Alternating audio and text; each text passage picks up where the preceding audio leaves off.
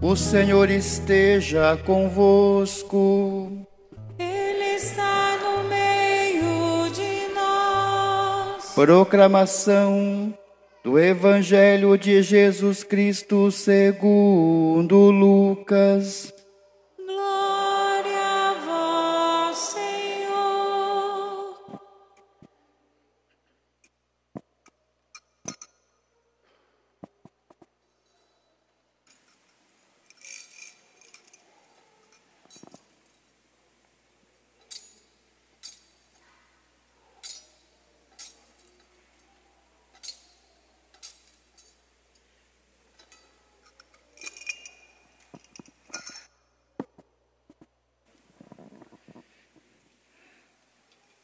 Naquele tempo, os fariseus perguntaram a Jesus sobre o momento em que chegaria o reino de Deus.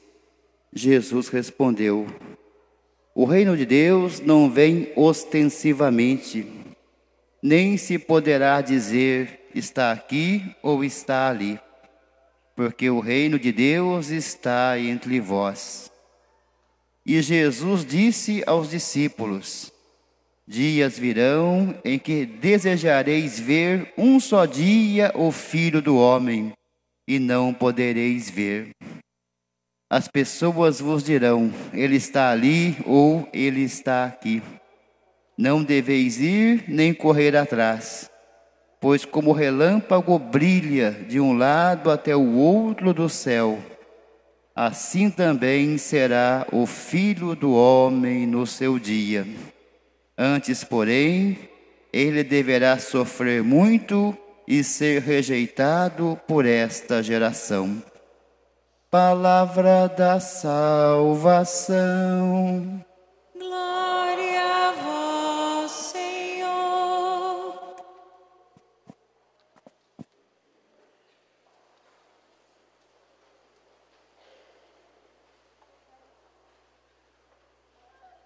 Queridos irmãos e irmãs, a liturgia de hoje nos convida de maneira muito especial a compreender esse reino de Deus que está no meio de nós, que Jesus fala.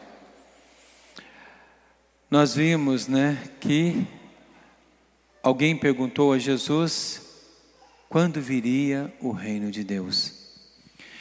E Jesus diz que o reino de Deus não vai vir, ele já está no meio de nós.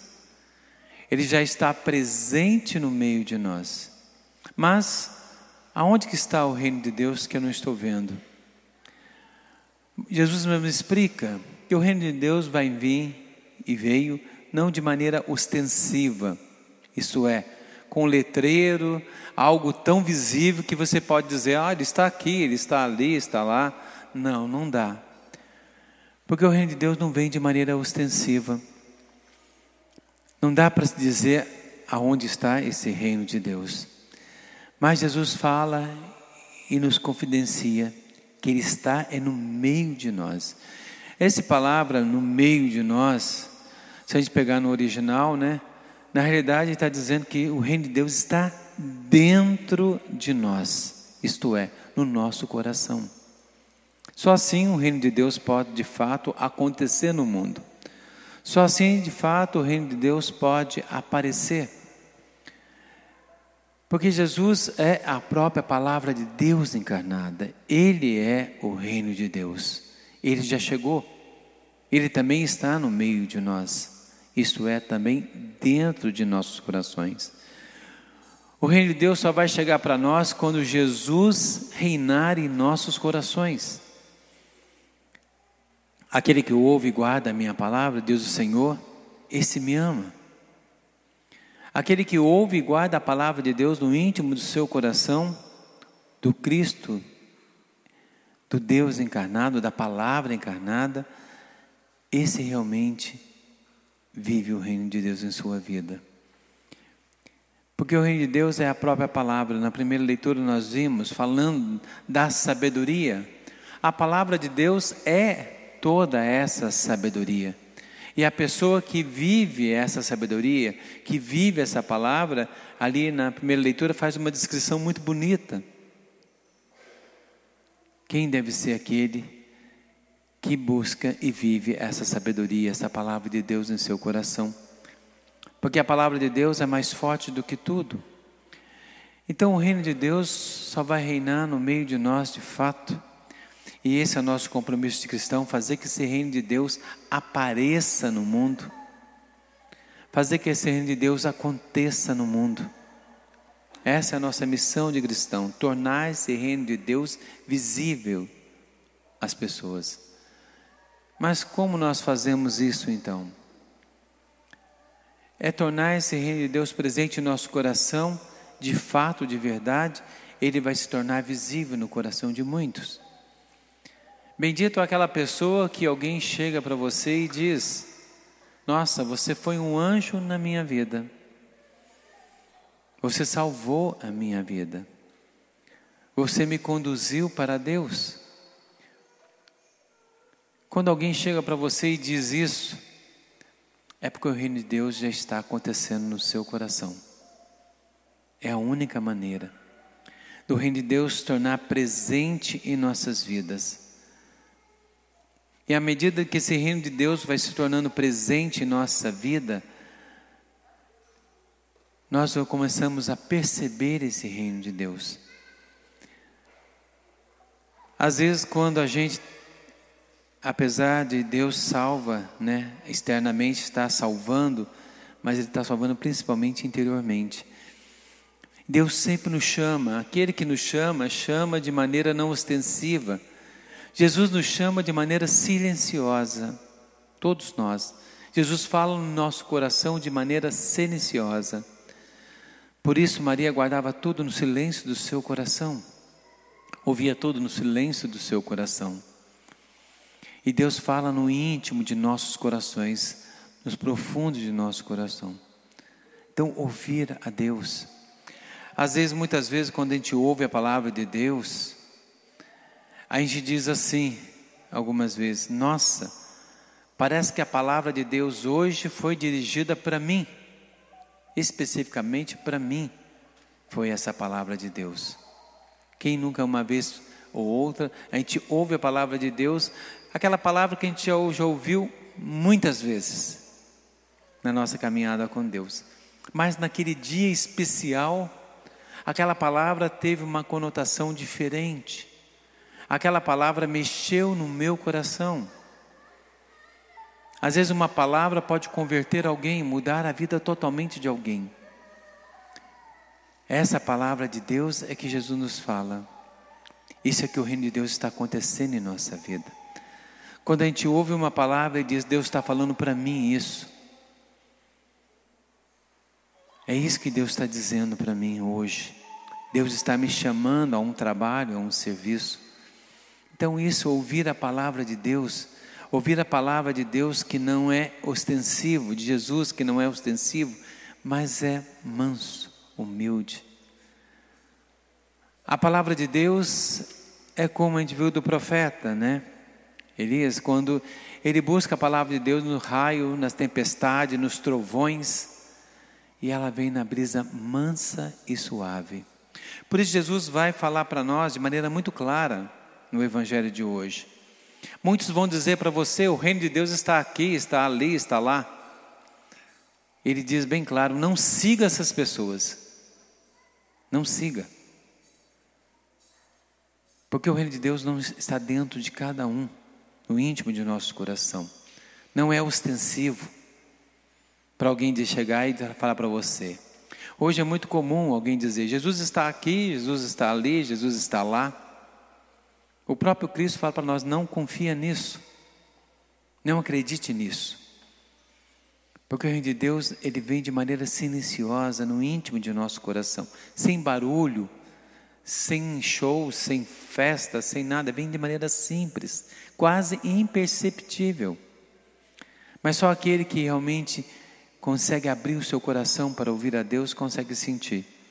No coração de Jesus, a gente olhar, a gente vê né, um lado aberto. Há um mistério nesse lado aberto do coração de Jesus. Jesus não tem um coração fechado. Na imagem ele apareceu, a Santa Maria Maria Lacoque, né? Fora do peito. Porque Jesus fez uma visão com seu coração para fora, né? Ninguém tem um coração para fora. Mas para mostrar que seu amor é um amor exposto. E também o lado aberto, né, de Jesus, do seu coração. Existe uma pequena fresta aonde a lança perfurou por nós. E nesse lado aberto, Jesus nos convida a entrar no seu coração. Ele tem um coração aberto para cada um de nós. Um coração que foi especialmente aberto para cada um de nós. É um convite para entrar no seu coração. Mas Jesus também nos faz um pedido: deixa eu entrar no seu coração. Deixa eu entrar no seu coração. Só você pode deixar. Lembra daquela história, né? É uma história já bem conhecida, eu já contei algumas vezes aqui, né? De um concurso que teve de quadros e um autor, né? Famoso, um quadro famoso que nós conhecemos, que um autor pintou e alguém quando viu o quadro depois que ele ganhou, né, um quadro bonito, que era um quadro de Jesus batendo a porta com uma lanterna na mão, batendo a porta e colando quase o ouvido. Ele está abaixado, né, inclinado, tentando ouvir o que está atrás da porta. Jesus bate. E aí alguém disse para o pintor: Você esqueceu de uma coisa nessa pintura. Essa pintura, a porta não tem tranca. Não tem como abrir, não tem fechadura nessa porta. E aí o cara explicou, o, o artista, essa porta que eu pintei é a porta do nosso coração. A fechadura está para o lado de dentro. Jesus bate. E ele espera ouvir que nós iremos responder a essa batida. Que nós iremos abrir. Ele mesmo diz: Eis que bato a porta, se você abrir, eu entro e cearemos juntos. Então Jesus bate na porta do nosso coração. Se nós abrirmos, queridos irmãos, o reino de Deus vai acontecer em nosso coração e no mundo. E esse reino, como eu já falei para vocês, como que esse reino de Deus acontece? Ele acontece justamente quando nós vivemos o amor, a misericórdia para com o próximo. Quando, como Jesus, nós também abrimos o nosso coração para o outro deixamos um coração aberto também para o outro. Assim, hoje a história conta para nós de São Martinho, de Tours. São Martinho nasceu numa família pagã, mas desde criança viveu numa vida cristã. Ele foi para a igreja por curiosidade, mas começou a se encantar com o ensinamento de Cristo e começou a transformar a sua vida e levar uma vida cristã. Mesmo na adolescência ele não era batizado e o pai colocou ele, né, no exército imperial romano, tentando ele afastar ele de Cristo. Mas por mais que o pai tentasse, ele cada vez mais se envolvia com Cristo. E aí tem uma história famosa de São Martim, aquela que estava na projetada no início da Santa Missa. Não sei se vocês lembram, um soldado romano com uma espada na mão, cortando né, o manto. Conta a história que um mendigo, numa noite muito fria, estava tremendo de frio e pediu para ele alguma coisa. Ele não tinha nada para dar. Ele pegou o manto de soldado e cortou o manto com a espada. Cortou o manto, uma metade da, do manto ele cortou e deu para o mendigo. À noite ele teve uma visão. O próprio Cristo apareceu a ele vestido como a outra metade, né? Com a metade do seu manto, do manto do, do São Martim, e disse para ele: Obrigado, porque você me ajudou a não ter mais frio. E assim ele se converteu de vez. Largou a vida militar, batizou e tornou-se monge e discípulo de um, de um santo muito famoso, Santo Hilário. E assim ele viveu uma vida totalmente de busca a Deus. inteiramente de busca a Deus, de maneira especial combatendo o paganismo, de maneira especial pela caridade, pelo amor aos enfermos. Ele criou alguns mosteiros e muitos jovens vinham até ele querendo entrar, querendo participar, querendo buscar a Deus.